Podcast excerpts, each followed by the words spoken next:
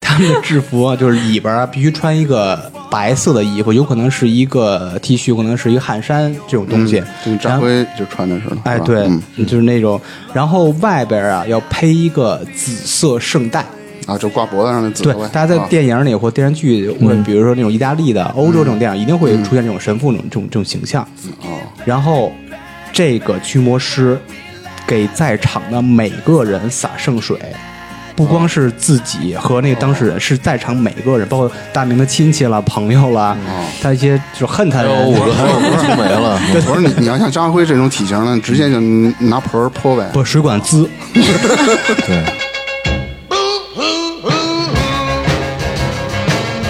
I'm crying over you. I love you so. I never let you go. Oh, baby, baby, please. Set my 大 poor heart. 家好，这里是差点 FM，我是最近正在减肥的大明。我是粗梅，我是张辉，我是芝芝，嗯，这么丧啊，知道怎么了今天？我今天想说点什么什么的芝芝，但是我觉得太傻逼了，就没说。好吧，因为只有傻逼配说这个。 操你大爷！好，其实我最近啊特别迷恋啊看一些驱魔类型的电影啊哦而且我这个两三个礼拜看了很多很多，比如像《驱魔人》《驱魔》《安德贝尔》《潜伏》系列，是吧？然后《招魂》系列，还有《驱魔人前传》那等等，你最近没少看啊？那是看太多了， 那你上班了吗？工作不最太近 我熬夜啊，就是喜欢，没办法。然后是其不是实失业了？嗯没有，感觉想找一个什么同样失业人挺难的。其实看完了这些电影之后啊，除了这些电影给你带来感官上、视觉上的一些冲击，我本人啊也搜索了很多关于驱魔的一些历史的材料，然后觉得这驱魔确实挺有意思，也挺好玩的。那么咱们今天就聊一聊关于驱魔吧，好，行吧？嗯。然后说起驱魔啊，大家一定多少都了解过，比如从电影、书籍里头，还有朋友间的聊天儿、网上找的一些帖子等等方式，都能了解到驱魔。但是驱魔真正的定义是什么？你们知道吗？不知道，这是知识。呃，作为全村唯一的有电脑的人，我搜着了，啊、嗯，就是讲讲呗。给人定义是这样，比较复杂，比较绕口啊。当人、地点或事物被魔鬼或恶灵占据或感染，或易于成为后者发泄恶意的受害者或工具时，驱逐或使其避开后者的行为，太确实是没学过相声，读不了这个。就是翻译成人话就是这样。天主教的神父啊，就是有驱魔师，这个驱魔师把那个恶魔从人或者说地儿或者事物中驱逐出去的这种仪式，就叫驱魔。嗯，但是驱魔现在咱们经常被提到的驱魔，其实它是叫真驱魔。驱魔一共分三种，第一种叫禁礼驱魔，就是在婴儿出生那会儿不有一个禁礼的仪式嘛？就祝福呗。，嗯对对对，第二种是简易驱魔，就是祝福某地或某物，使其免遭受邪恶影响。但是翻译成咱们本地语言就是剪 彩，就类似于开这光种嗯对开光嗯开光剪彩那种感觉。然后就是第三种，就是真驱魔，咱们理解的意义上就是从被附体人身上驱逐恶魔，就是咱哦们聊基本都是真驱最多的就是这个对对对对对，就是怎么定义这个人真的被附体或者是被恶魔上身呢？嗯，几种方式，第一种是能说或理解本人从未学习过的语言，比如说你是一个、哦对对你是中国人，有天早上起来醒了下地上厕所，嗯，然后对着镜子洗把脸，突然对自己说了句“惹么白了大明”，就是你你你的第一反应语言就变成法语了，就就不知但道是自你己怎么会说了。啊对你说了你三十年中文了，但是你突然不不会说了，就是被法国人上身了。嗯啊有种那种 你让法国人上了身了， 对啊，就是类似于这种这种意思啊。还有第二一种是知道或揭示人类不可能知道的事儿，就是像那种预言家和那个神婆的感觉是吧？哎呦然后他的知识达到一个高度，他的知识达到高度了。知识，嗯，就是预言什么世界毁灭乱七八糟嗯，的。而且突然懂很多天文什么地对对理的对，一些这知识一定是一连夜发生的，突然知道的。嗯，然后第三种就是身体力量超出人类自然身体构造的限制绿巨人吗？不是，啊，你浩克， 那属于科学实验吧？对那跟是这伽马不射线这是伽马射线啊超自然那这种咱的。们不能聊到复联了。嗯对对对，还有一种就是最后一个，强烈厌恶上帝、圣母玛利亚、十字架和其他哦所有这些代表天主教信仰的一个象征的这些东西。那你他说们就我像这吸血鬼一样那种啊，嗯，啊啊，对对对，吸血是吧鬼他是们怕就十字架，嗯，他们就大蒜什么的嗯，是吧？对，也也是天主教要想的东西吗？那个呃，对他他们好像都挺像，都是反正就挺像怕那个十字架，反正要杀吸血鬼的话，得拿钉子钉他吧，好像银子银钉子啊啊，就那也算是圣物吧？对对，他也是就像咱们的什么商务宫、桃木剑似的那哦种，啊，那你说我像我这种听什么大悲咒，我的心里比较烦躁的，你说我是被大上悲了咒是佛家佛佛啊佛，是因为你讨厌大张伟，所以觉得？啊，原来如此，原来如此。啊其实我并不怎么讨厌， 这这跟大张伟有啥关系他不有一大悲咒歌吗？对啊是吗？就 是吃了我的给我，那叫大悲咒啊！不叫大悲咒吗？行行，他说是就是。嗯，哎，那我还想再问一个问题啊，那神父一定就是驱魔 师吗？呃，不能这么说。驱魔师啊，一定是神父，但是神父不一定是驱魔师，因为现在全球被认定注册的、获得许可的驱魔师啊，全世界只有几百位。这个说到驱魔师，就不能不提那个梵蒂冈了。最早的关于驱魔师的记录出现在一六一四年的梵蒂冈，他们有各种现在啊，有各种各样的培训班儿，线下的培训班儿培训你做各种那个驱魔仪式，然后甚至现在开发出了自己的 app，什么安卓的、iOS 都会有。牛逼，我操！协助你去驱魔。然后他们现在主打就是一些认证机构培训班，培训你各种 SOP、各种流程。开始赚钱了，你这，对对对，它变成一种产业了吧嗯，哎，你刚才提到 SOP 是什么东西啊？ ？SOP 就是标准的操作流程，相当于你的呃操作手册。它啊就，相当于这个你驱魔啊，你跟所有工作，比如说你酒店业了，什么 IT 业，都会有一个工作流程。哦，驱魔流程特别有意思，我给你讲讲。嗯，比如说，我给你拿你举例，大明，有一天换个人 吧。有一天你被那个恶魔附体了，啊，好嘞，然后那个粗眉和扎辉发现了，他们俩就会跑到教会，去当地的教会，最近的教会啊，去通知教会，向教教会求助，然后教会就派出一个神父去你们家调查，看看你是不是 被恶魔附体。但是在这之前啊，教父呃神什么教父神父一定会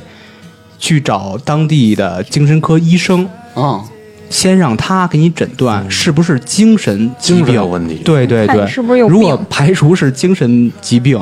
那就会去找超自然的那个些超自然现象专家。就像一些灵媒似的。，对对对，让他去才排除是这个可能。哦如果最后确定这两个专家都确定了不是他们的那领域的事儿，他就是驱魔了。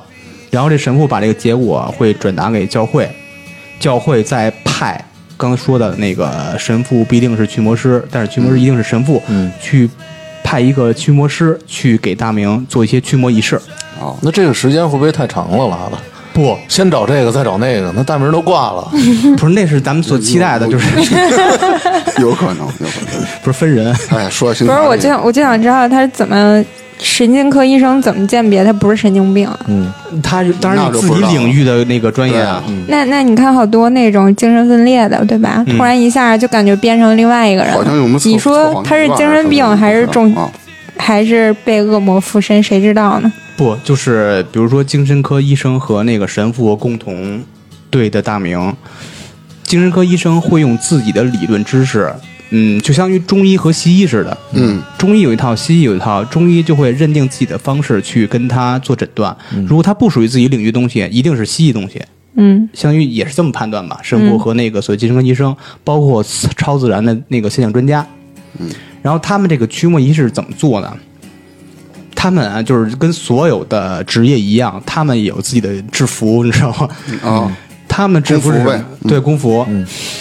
他们的制服啊，就是里边啊必须穿一个白白色的衣服，有可能是一个 T 恤，有可能是一个汗衫这种东西。嗯就跟然张后辉就穿的似的，哎，是吧对嗯，就是那种，然后外边啊要配一个紫色圣代，啊，就挂脖子上的紫对色，呗，大家在啊嗯电影里或电视剧，或者比如说那种意大利的、欧洲这种电影，一定会出现这种神父这种这种这种形象。哦，然后这个驱魔师给在场的每个人洒圣水，不哦光是自己和那个当事人，是在场每个人，包括大明的亲戚啦、朋友啦，哦他一些就恨他还哎的 有人，我还有我听没 了，嗯我说你你要像张辉这种体型呢，直接就拿盆儿泼呗，不水管滋，对，要不要不湿不透啊？真真费水。然后给他浇透，也去你大爷！然后这个呃，驱魔师双手放在大明的身上，嗯，在这个自己和大明身上画十字架，不停的画十字架，然后用天主教的圣物去触碰大明，就进行祈祷、陈述和呼吁，然后就相当于做那种就就就语言上那种的说啊说那个什么上帝赐予我力量这那，你就是你滚吧，这这类似这种东西。你怎么感觉跟西曼什么赐予我力量那个我不太清楚，我们九零后不看这种东西，不太清哎，楚我。真他 妈啊那你这是前流程和后流程基本对对相对像啊，就是完整流程基本是这样。其实我刚才我也提到了，这是最近我不是看了一些驱魔电影嗯吗？觉得驱魔电影，我就我就想有没有真实的事儿啊？因为它每一部电影，它后面都会说根据啊真实改编的事儿什么那改编种什么嗯然后我特意我搜了两个，一个是呃电影《驱魔》，我相信大家也都看过啊。嗯，可能在座的看，张辉肯定是看过，看不过嗯知道从没有知道。看我过不敢看，然后其实这部电影啊是根据安娜丽丝的一个真实的驱魔事件改编成的。她本人啊其实是出生在德国，那么她在十六岁的时候啊，就是开始被人去怀疑，可能说是啊被附了身，她会有一些行为，还有一些异常的状况，比如说全身抽搐、口吐白沫这种的。然后父母可能刚开始觉得就是中暑了哎我对，操。父母刚开始就会觉得，哎，我们家闺女怎么了？是不是？藿香正气喝起来。然后咱咱得看看老中医去，是吧？然后去医院去一推看大门夫，罗大夫冲，然后去医院看了看大夫，然后大夫诊断给他的初步诊断啊是癫痫病，因为癫痫病不是浑身抽搐吐白沫吗，啊然后父母啊对这个也没有太在意。然后之后呢，他声称啊，就是这个安娜丽丝本人，他声称啊，他在祈祷的时候，因为在国外嘛，比如像天主教会这种的，他们都会去教堂祷个告，类似于这种的。他在祷告的时候啊，他声称自己看到了一些比较灵异的现象。看到什么了？呃，据说呀，他看见了恶魔，还听见了恶魔的声音，而且是在教堂里头。什么事儿？这是是恶魔什么事儿？ 我怎么想知道什么事 说儿？那是聊斋， 而且他本人啊，对任何与宗教相关的物品都产生一些负面的反应，就跟就跟我拿十字架比划你，你说我操，滚蛋滚蛋，那就是这样啊。然后随后啊，他的身体开始散发一些比较莫名其妙的异臭，并不是说长期不洗澡啊，不像扎辉，并不 是啊，并不是说长期不洗澡的那种感觉你是最脏的。就可能就是我的理解，可能就跟就跟那死人身上散发出那种哎借气味儿，借机人身攻就击，死人的腐臭，尸味儿，对对，可能就是这种。然后之后啊，他父母觉得这个情况就不太对了，然后还有一些医生去给他进行一些诊断，然后诊断的结果呢，那医院肯定还是吧，你这孩子就有癫痫病，但关于他有一些幻想啊，或者是呃身体上有臭味儿这种，那医生就诊断不出来了。然后他到了当地教会，然后教会啊，就是建议他去进行一一系列的驱魔。其实啊，他在驱魔之前还有很多行为是非常怪异的，比如他啊平时是吃虫子、蜘蛛、蜈嗯蚣、扑棱蛾子，还会舔食自己的尿液，而且会一整整夜啊，会以一个非常扭曲的姿势趴在地板上，什么扭曲的姿势？你个学样儿。就是 你就现在啊你见过那个折折骨那那折骨舞吗？那折那个个武功，软武功，对，就类似于那样，而嗯且就是还你说舔食尿液是就是睡觉的时候舔食是吧？就是窝着，那那那那可能可能可能。然后也会学狗学狗的叫声。如果有任何圣物啊，我刚才也提到了十字架那个对对对，如果去接近它，它的反应是特别激嗯烈的，而且它会偷着把这个东西给去破坏掉。偷着，嗯，然后在被附身的期间啊，这这个安娜丽丝啊，其实最呃让人不解的是，她拥有非常惊人的力气，常常是三个大男人啊都不摁不能住是吗？对对对对啊都不能对她进行一些有效的压制。就刚才说那个第三条那科普那个，就是有超自然的力量了这里我说的压制啊，可不是制服，三个大男人都压不住她。啊，然后呢，往往会借助一些绳索或者铁链，才能把它进行束缚住。嗯，而且他呀，会有一些比较极端的自残行为，自残就跟比如说是拿刀剐自己，然后用身体或者头部去撞那个墙。你感觉他们说我呢？然后最终啊，他父母在一九七五年，然后派遣教会，教会终于核实了这安娜丽丝被附身附身的这个事实，决定对她进行一系列的驱魔了。短短的这一年中啊，她就被驱魔进行了六十七次。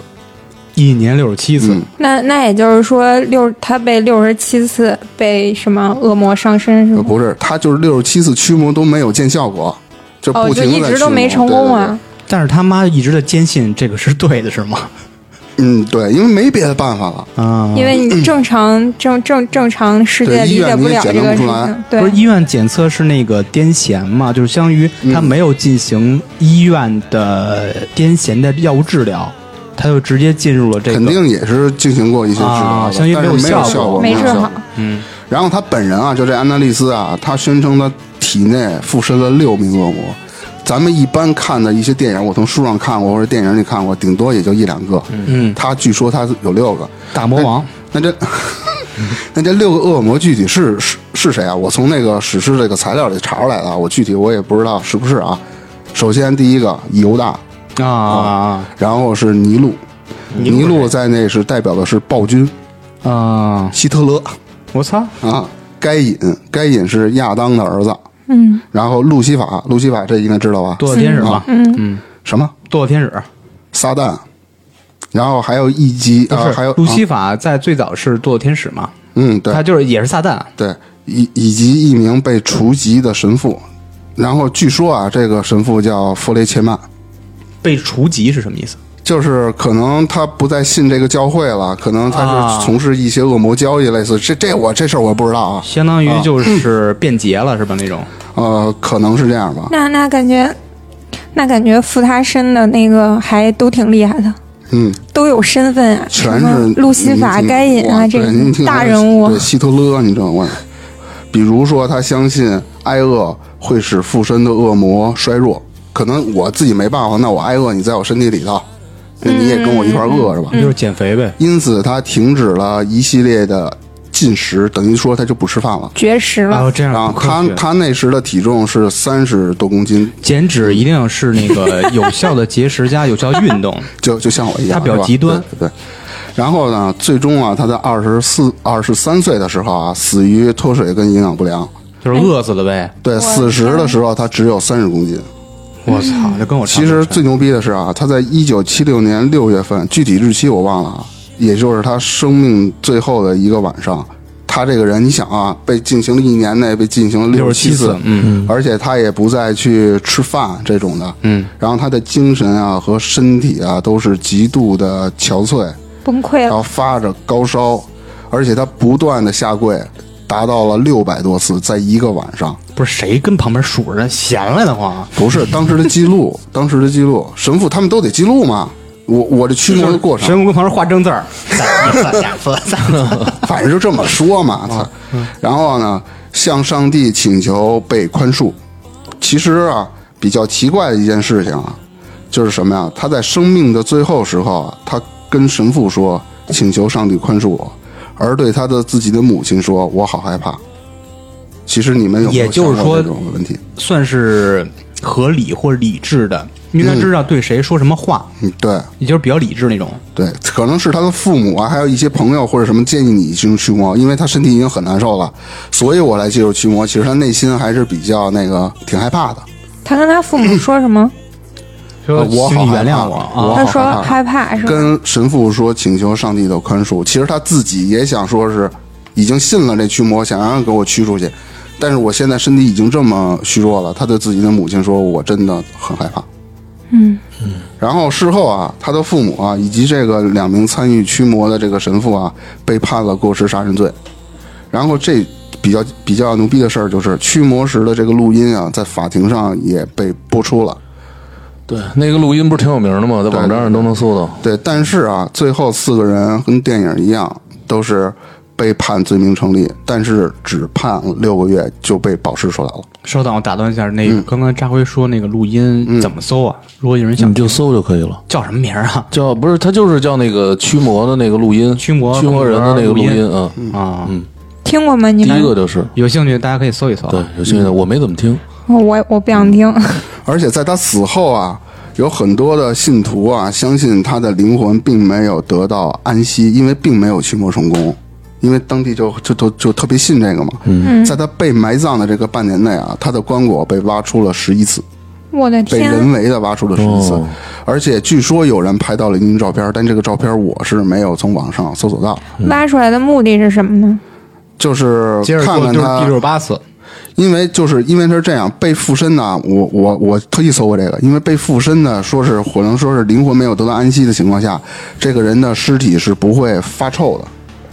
等于说就跟那木乃伊一样。但是嗯他们发出来，其实挖了很多次，敲开棺椁啊一看，身身体已经在腐烂。然后呢，反正刚回到刚才说的那个灵异照片啊，据说有人拍到了一张灵异照片，就是灵异照片里是什么呢？说他的棺椁上有了一只恶魔的爪子，就是灵异照恶魔的爪片子嗯灵灵异照片上，就是就是一个爪子挠的那个那个。然后这是我要讲的第一个事儿，就是根据驱魔，呃，根据安娜丽丝的这个事件改编的一个电影呢，叫做《驱魔》。那么我要说的另外一个国外的历史真实事件呢，是也是最近比较著名也比较火的一个电影，叫《安娜贝尔》，主要讲述的是华伦夫妇。嗯，然后这个电影是做成了一个系列，我我现在看的是一二，马上三不就马上要上映了嘛。但是电影啊，这跟那个驱魔有一定的区别。这个电影是它是比较以夸张是这样的，跟那个历史真实事件啊有一些偏差。嗯，那么，其实你们都想问，真这这个安娜贝尔具体是什么呀？其实真实的安娜贝尔啊，就是一个布置的洋娃娃。那电影里啊，就是跟一个木偶差不多。对对对，而且啊，这个洋娃娃是一个母亲送给女儿的生日礼物。在真实事件里的安娜贝尔，她这个东西啊，跟那个电影里演的这些撒旦的这些仪式啊，一点关系都没有。而且而且，她的家人啊，也没有试图说把这个这把这个洋娃娃我送给谁谁谁，等于就是我把我身上的灾送给了芝芝，类似于这种。电影里不是也这么演的吗？你们俩是多大仇、嗯多大？ 互相举例子，互相猜。哎，所以啊，这就不像电影里说的，说是这洋娃娃，然后今天跑到了那个粗梅家里，那天又跑到扎辉家里，结果这俩人全全全都死了。换了是吧？啊，对对对。 其实啊，不过据说啊，这个洋娃娃会自己变换姿势，比如我今天摆的是这么一样，第二天早上起来可能胳膊抬起来了，腿抬起来了，而且在这个洋娃娃的头或者下体还会经常莫名的出现一些血污，咦这个就不知道了，是谁人为的抹上去的，这我就不知道。但是家里可能也没有也没有这么闲的人，那就自己留的呗。嗯所以啊，这一家人觉得这事儿不对了，找了一个灵媒。嗯，然后在降临仪式后啊，灵媒说附在娃娃身上的灵魂其实本名叫做安娜贝尔希金斯。那么这个安娜贝尔希金斯具体是谁呢？嗯，其实也是有一段小故事的。嗯，这个安娜贝尔啊，她在七岁的时候其实是死在了这家人当时住的这个公寓里。嗯，然后不过后来啊，这个华伦夫妇介入时，他们表示啊，其实安娜贝尔不是死在这个公寓里，是死在这个公寓外的一场摩托车车祸。然后在华伦夫妇接收这个娃娃前，因为华伦夫妇不是有一个特别牛逼的叫什么灵异博物馆吗？嗯嗯，把那个 把那个所有的一些有比较邪的东西都封印在他那馆里嘛。嗯，然后安娜安娜贝尔啊，曾攻击这一家人的朋友，就是反正就是攻击对，比如说是芝芝到我们家做客了，我是这一家的人，然后这他在晚上睡得好好的，就感觉有人被人掐掐了脖子，是我吧的？天哪！还有一个是有一次，比如说是在他身上留下了一些莫名其妙的抓痕，别指我，嗯还有还有一次是屋内的烘焙纸上也有像留下了一些小孩写上的那些字嘛，就是写上救救我，嗯，还有写的中文是吗？害不密， 然后华伦夫妇啊表示，后来啊有一名年轻人去他的呃博物馆里对这安娜贝尔的洋娃娃进行了辱骂，恰巧的是是是什么呢？是这个男孩也死于了一场摩托车车祸。我的天哪！啊，这个华伦夫妇啊，其实就是华伦跟罗琳，然后他们的灵异档案事件有很多啊了，都被拍成了那个比较著名的一些驱魔的电影。这这俩人招就魂是招就魂是也电对，就是电影里那一对夫妻是吧？嗯对也是这俩人也是真的。对，那女的好像是灵媒，那男的好像是神父。然后我说的这两个事件就是这么多。一看就做了功课了。 对，那刚才有一个细节，我一直想问你，说就是他那你说那娃娃流血那个，嗯，他是每个月都流一次吗？不是经常性的，哦那脑门儿啊，你一 想，哦，嗨，不是你说没有没有脑门和下体吗？对啊，那脑门对儿啊不、不是一月一次啊，下体是约一次，对啊，就不是是，我觉得这样的话，我问这一这个个不是别的意一次一个月思啊，我是问的那这样的话，我觉得可能更加人性化，就这个娃娃，是吧？嗯，对， 操，还能忍人性。那我这就说完了两个国外的历史真实事件，你保证这是真的吗？ 确实是真的，怎么保证？这这是历史这记载的。华伦夫妇啊，很有名的，对，百度说真的，对，百度说真就是真。其实国内也有类似的这个这种事儿，就是台湾吧，也发生过类似的事件。我不知道你们听没听过，也是那种驱魔的还是什么呀？就是借尸还魂，哦，你说的是那个朱秀华吧对那，个嗯就是台湾的那个朱秀华借尸还魂的那很个有事儿。名的那个，这我还真讲没讲听讲过讲讲，这个就是发生在五九年，就是很早的时候的一件事儿了。就可能当时新闻和报纸啊，好像都报道过，就是在台湾嘛，台湾一个县城，然后有一个家庭妇女，就是姓姓林，就是大家都叫阿芒，可能年纪大概四十多岁。她老公嘛，当时是做生意的，因为不经常在家。然后她老公说，每一次回家的时候，就发现这个叫阿芒的这个妇女，就是他太太呗，是吧？嗯对对对，就就是经常发现他太太就是生病，而且一次比一次重。后来有一次，就是到家的时候就发现他太太就直接就就不行了，就病得特别严重，然后就休克，心跳和脉搏什么的就好像就突然都停了，请医生了吗？然后就肯定就送医送医院啊。送医院发现就很神奇的，就是过了三天之后，他心跳和脉搏都恢复了，然后这个人就醒了。对，家里人就就很高兴嘛。但是这个醒了之后的阿芒自己就说，嗯，说他不是，不是本人，就不是这个连阿芒本人，说他自己叫朱秀华，是金门人，就是福建的呗，对吧？然后他说他自己其实已经死了，他现在是借尸还魂。对，然后家里人肯定就是都不相信他嘛。然后这个朱秀华借尸还魂这个人，他自己讲说他是这个金门人嘛，就已经说，然后说已经死了。他当时他活着的时候，他们村儿里面就是有谣传说那个军队要打过来了，然后村儿里人都很害怕，当地都是那种渔民嘛，他们就想要乘船跑，就跑到海上之后就是，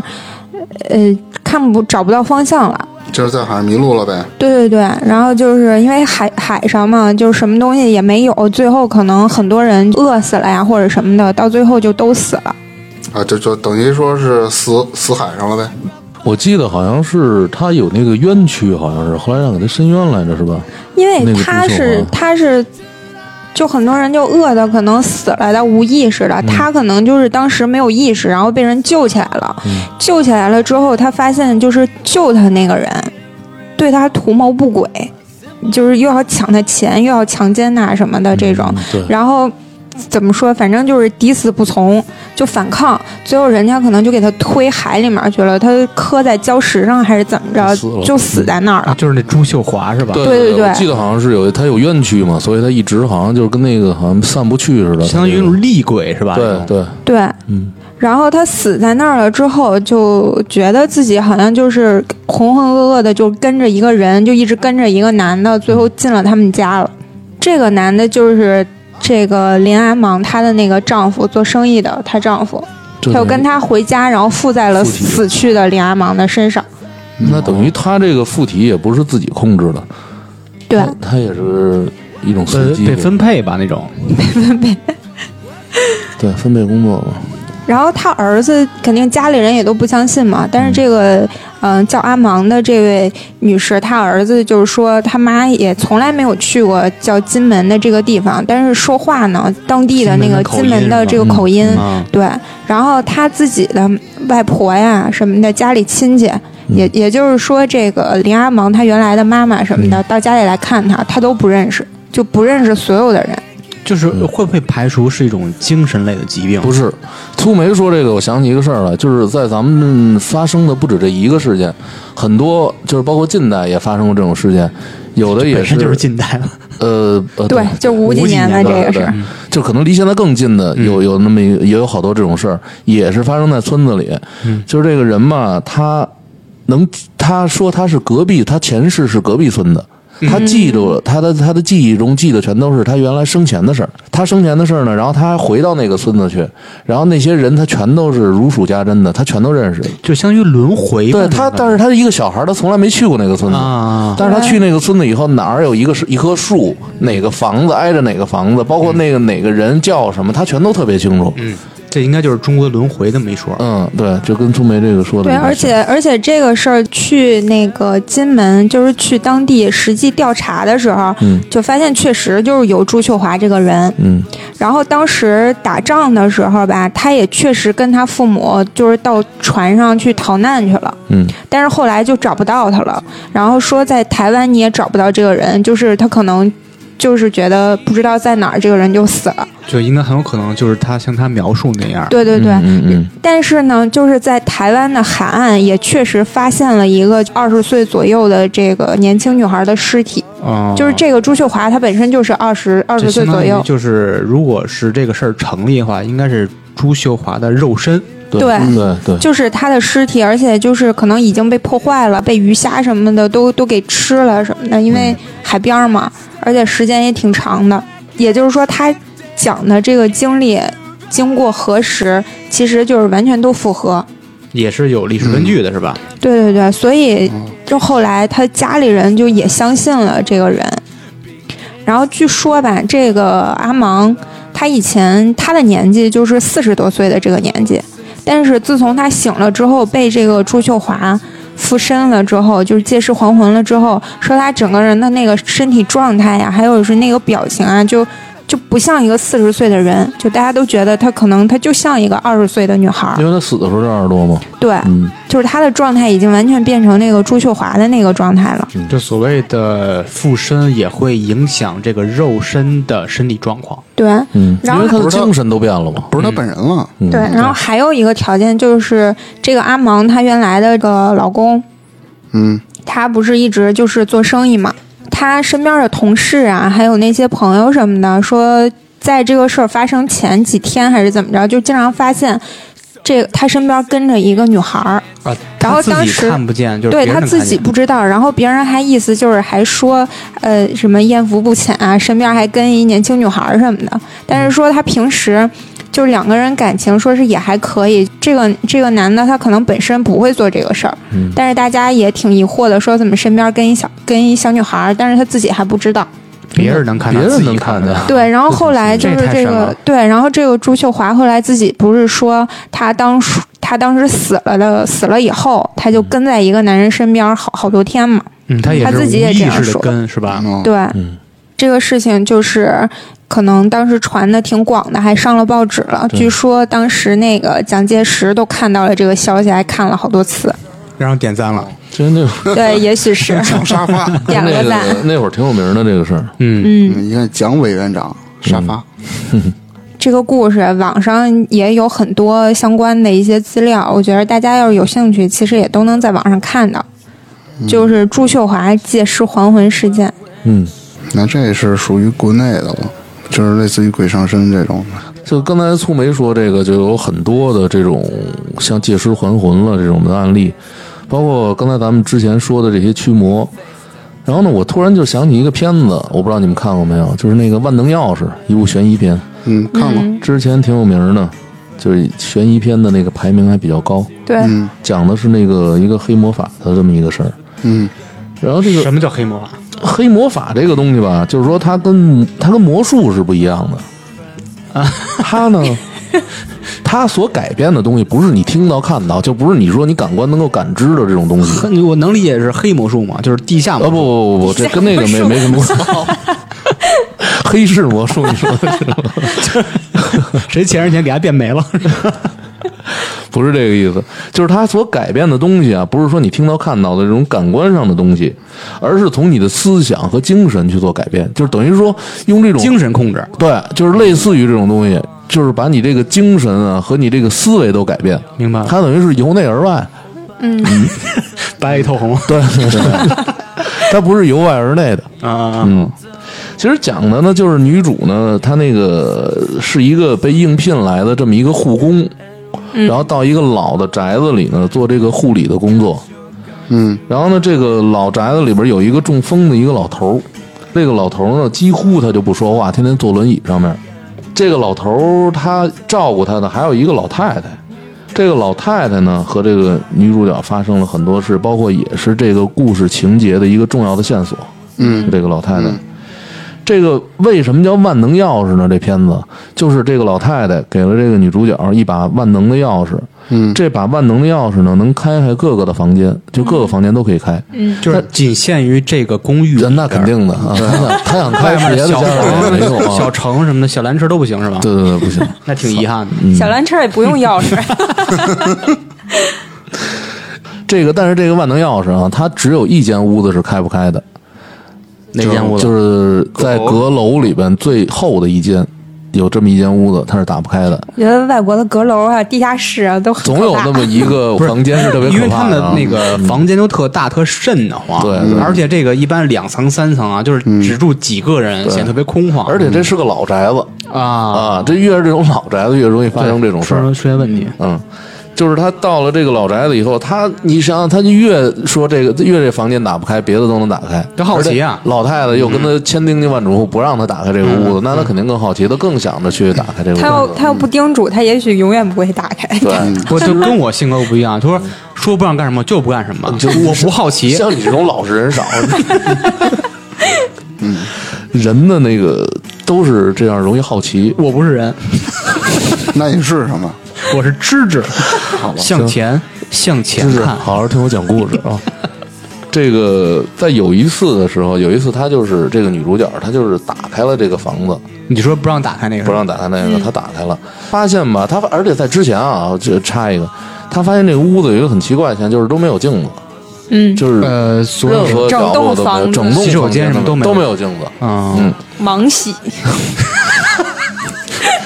盲洗这样咱们觉得可能这屋里住的都是盲人啊，不是你洗澡还照镜子吗？可以看看呀。可是你洗脸不照吗？我洗啊，哦我洗脸不照。这个我记着好像咱俩原来聊过这个片子吧，大明儿。嗯，对，啊要不然后你你你说说那个，就是他那个最后是怎么，就是那个黑人烧死的那块儿，我觉得你最有发言权，因为这片子我记得你推荐给我的，什么黑人怎烧么死怎么还有黑人烧死的事儿？就是最后他一直要延想延续自己的生命的话，就一定要用这个黑魔法来控制这个活的人，然后呢，他再用借用他的身体来继续续命。那个我先给你解释一下，那不是，就是可能不是一个黑人，他是其实也是一个黑人夫妇。其实这是一对黑人夫妇，就是在这个女主和老太太啊，这老头儿的出现之前啊，嗯，其实这屋里头是有一个是黑人夫妇的，他们就是研究这种黑魔法，嗯，然后呢，把这个老头儿骗过来，是附在了这个老头儿的身上。这老太太和老头儿岁数大了呢，然后最终的结果是，其实他们原来这里面有一个非常关键的人物，是一个律师，哦律啊对这想起这来了你想起来了。其实呢，附在老头儿身上呢，其实是这个律师的灵魂，因为他不能说话，他自己本身不知道他自己变成什么样。为什么屋子里不去放任何镜子？嗯因为老头儿看见以后，他就会我操，我他妈怎么老了？对啊类似于那种，对对对对对。嗯，所以然他后就不放镜子。然后这老太太呢，想用自己的灵魂跟那个女主进行一个替换，但是前提是这女主必须去相信黑魔法。就是那个来的护工嘛，嗯是那种。对对对，他是他呃是怕就是看见镜子之后看见自己的这个外貌，然后会引起其他人的怀疑，嗯比如引就起是其就是他人那的个怀女疑，她他不知道自己已经进入别人的肉体了，是那意思吧？他知道，但是这个人本身哦，原来他那他个人不知道被附附体了，对是吧？嗯对，就是也应了那个，就是信则有，不信则无。你必须得相信我的这个东西。对。然后为什么这女主产生了怀疑呢？是因为这老头儿啊，感觉就是用眼神跟她有一种一种交流，因为这老头儿也开口说不了话嘛，意思就是特别无奈那种感觉，就是意思。还有一次是他从窗户有有一个影片当中，有一天下大雨，老头儿就从窗户爬上去了，摔到了地上。然后女主在把他救起的时候，准备去救起这个老头儿的时候，老太太就会出来。往往跟这个女主跟这老头儿有一些接触的时候，老太太绝对第一时间出来，嗯，因为她得她就不怕让她他们来接触，对对对。嗯然后呢，这女主在给老头儿收拾床单的时候，发现了床单上有老头儿写下的字， ，Help me，对，就是救了我。然后女主就产生了怀疑，觉得这事儿不简单，然后找到了她的一个闺蜜，然后闺蜜的意思说你不要掺和这个事儿了，嗯，说你伺候。就是影片开端有一个非常经典的一个台词，就是说她跟闺蜜去介绍这个工作的时候，因为闺蜜知道她要去照顾老人嘛，她说你开玩笑说说你跟老人待得越久的话，你自己也会变老的。跟老太太，然后你来我往，最后她也跟老太太摊牌了，老太太也跟她摊牌了。嗯，其实她想用一些黑魔法呀、去救这个，把这个老头儿给救回来，因为老头儿身体里其实是那个律师，嗯他想去救。他如果想去救，他必须得相信黑魔法，因为他之前并不知道老太太说让他去相信这个。嗯然后最后也是，反正是，然后女主做了一个法阵出来。影片里有一段情节特逗的是什么呀？女主给老太太下毒，老太太又给女主下毒，然后女主又给老太太下毒。你说反下毒是真正的就是下毒药吗？嗯呃，有迷魂药，类似于那啊种，的，哦，不是那种精神上的那对种，是吧？就是完全俩人就是在斗智。最后那个老太太被下了药了，倒了，然后那个女主就房间里，然后把法阵都布置好了。她说了。就是说，为了防止这黑魔法这这种东西，说是在屋子周边都会撒上一些石灰，嗯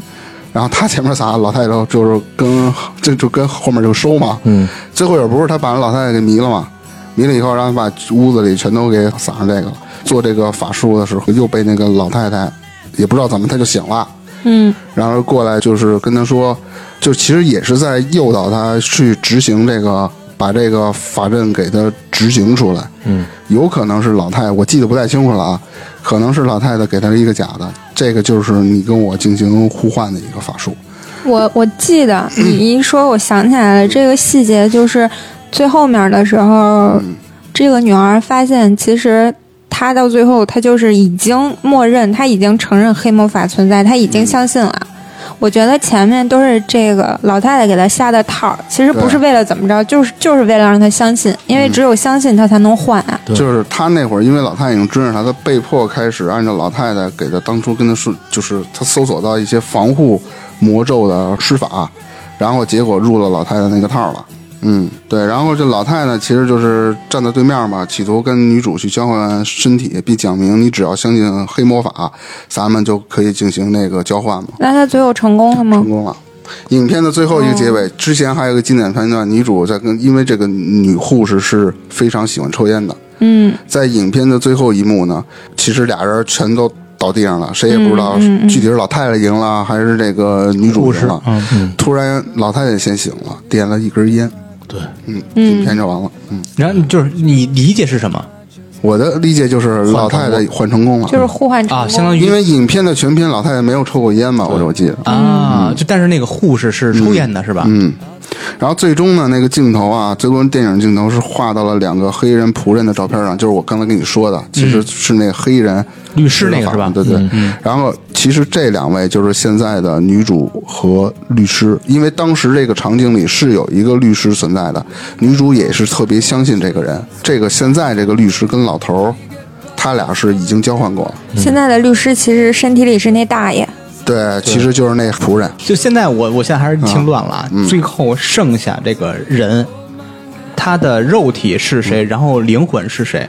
老太太的肉体是那个女的，呃，护士，这我明白对，了这是护士，嗯啊护士里的灵魂是之前那个黑人仆人，呃，是那个女人还是男人？那我这忘了，肯定是女的呀。啊，那个律师是这个男的黑人的律对师，对对对对对，明 白明白，就是呃，综合就是你们说的国内和国外的这些那种真实事件或者电影这种的，相当于国外的天主教的驱魔仪式，有点儿约等于国内的道士做法，拿那个什么桃木剑啦、什么灵符那种类似这种东西，也是一种仪式。对，我觉得可以这它么说吧嗯是对差不多的其。实影片在当时也映射了，就是最最开始啊，这个黑人男女仆啊，就是在这个家里去照顾这小孩儿什么的。他带着两个小孩儿在实行黑魔法，在这个成功已经交换成功了。但是家人发现这个黑人仆人呢，带着这个孩子去玩黑魔法了，那会儿是比较抵触的，说要把这个黑人俩人夫妇，然后拴在那个拴在那个木棍子上，烧死对，烧死了。其实烧死的是那两个真小孩儿。那这个电影那两个是什么小时候孩的电影啊？呃，零五年的电影，零五年那，讲的是什么时候的事儿？也是也是是现现在的的事儿东西。就现在这个老头儿和老太太，就是当年的互换的那个两个小男孩儿和小女孩儿，他们变老了以后，又成功的跟律师还有女护士进行了一次互换，嗯所以他的灵魂里其实就是当年的那对儿呃黑人男女仆，这这太复杂了。那个你叫什么名儿？到时候让万能钥匙对嗯万能钥匙，到时候你嗯听可以众看自己看。去对搜一下。听众朋友们看可以到时候自己搜着看我觉得看。大部分人应该都看过这嗯个电影，看过人应该挺多的，因为我我比较害怕，我不看这种东西。嗯这个又不吓没人事，。到时候我晚上我陪你一起看。哎有机会我的天你这胆儿那么怂啊？这不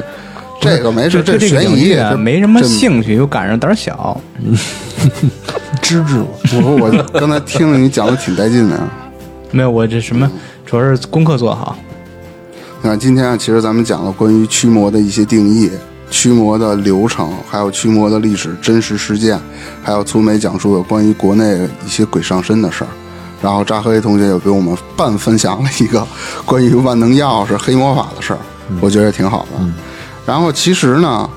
这种东西啊，就是应了一句话：你信则有，不信则无。对，其实你具体说他是精神病啊，他还是被恶灵真的附身了，没人知道。所以我想把这个问题啊留给在座的大家，还有各位听众朋友们。在座的就我们四嗯个，我站起来，我站起来。这东西还是一个未解之谜。对，就是未解之谜，看你怎么去理解这件事情。嗯，好，那咱们今儿就先聊到这儿。好，好吧，下期再见，拜拜。拜拜。